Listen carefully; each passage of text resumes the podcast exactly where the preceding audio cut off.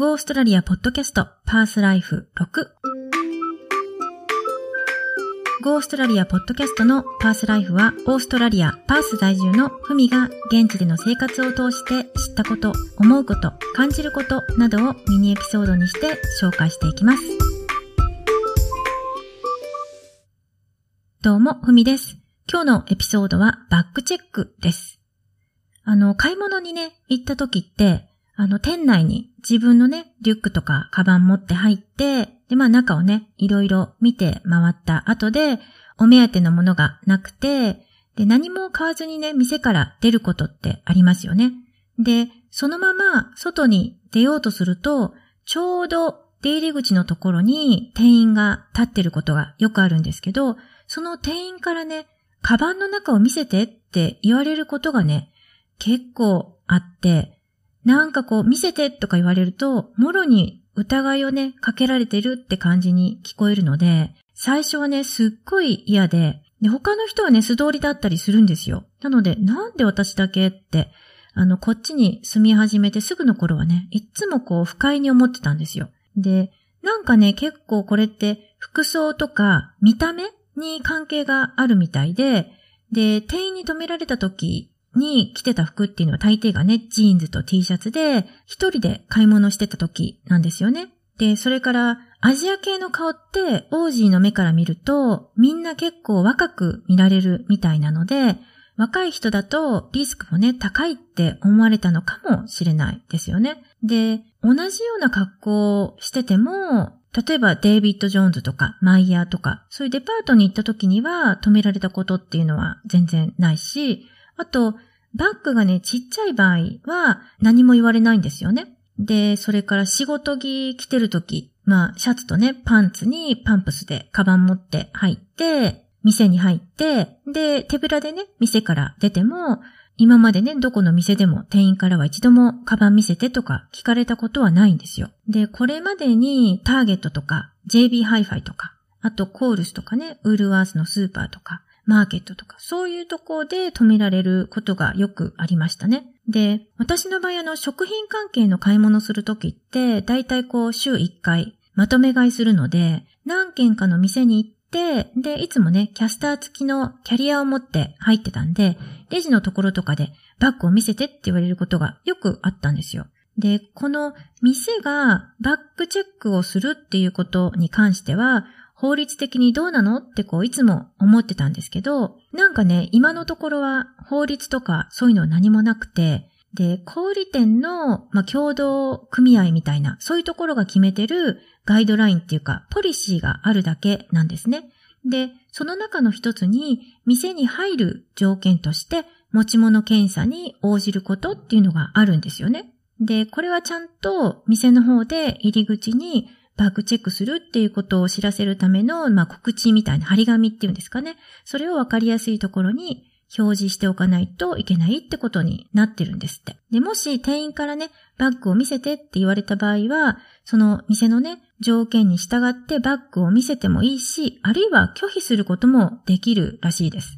で、もしね、見せる場合は、店員はバッグの中を覗き込むことしかできないんですよ。で、バッグの中に手を入れたりとか、中のものを触ったりとかそういうのはできないんですね。で、そういうことすると、店員の方がね、反対に訴えられるっていうことにもなりかねないので、なので、カバンの中がね、あの、店員からよく見えないっていう場合は、中にね、入ってるものを動かしてとかいう指示があったりすることもありますね。で、拒否する場合は、店としてはね、拒否した人に商品を売らないとか、あるいはその店からもう退去して、でも店には戻ってこないようにっていうこともできるし、もしあの万引きのね、疑いが本当にあるっていう場合は警察を呼んだりもするだろうし、もちろんそういう事実が何もないのに警察沙汰にされたとか、無理やりなんかこう調べられたとか、そういう場合はね、お客はそれを警察とか経営者とかに訴えるっていうのはもちろんできるんですけど、で、こういう時にね、オージーのお客さんはどうするかっていうと、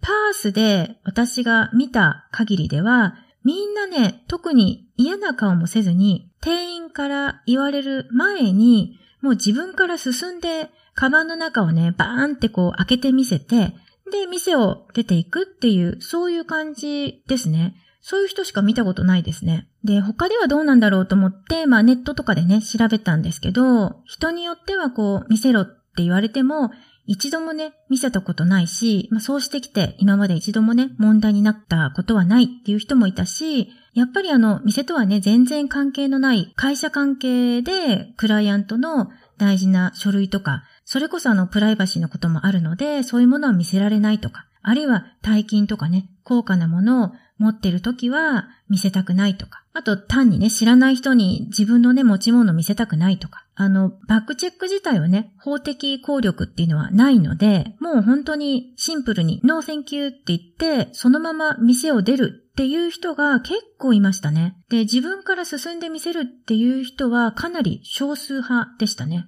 で、私自身は最初の頃はね、なんで見せないといけないのって言ってたんですけど、毎回ね、そういうことがあると時間もかかるし、鬱陶しくなってきて、まあ聞かれたら見せるようにしてみたりとかしてたんですけど、でもやっぱりね、気持ち的には嫌じゃないですか。なのでなるべくもうそういう店には行かないようにしたりとか、あるいはあの同じ店でも場所が変わると対応がね、全然違ったりするんで、他のね、支店に行ってみるとか、そういうふうにしてたんですよね。でもオージーのこの No thank you ってこう軽くかわすっていうやり方なんかいいですよね。なので私ももし今度言われることがあったらちょっと使ってみたいなって思います。まあ、でも最近はね、なぜかあんまり言われなくなったんですよね。っていうかまあネットで買い物することが多くなったんで、店を見て回るっていうこと自体あんまりしなくなったからかもしれないですね。あ、多分、もう若いって思われなくなったってことかもしれないですけどね。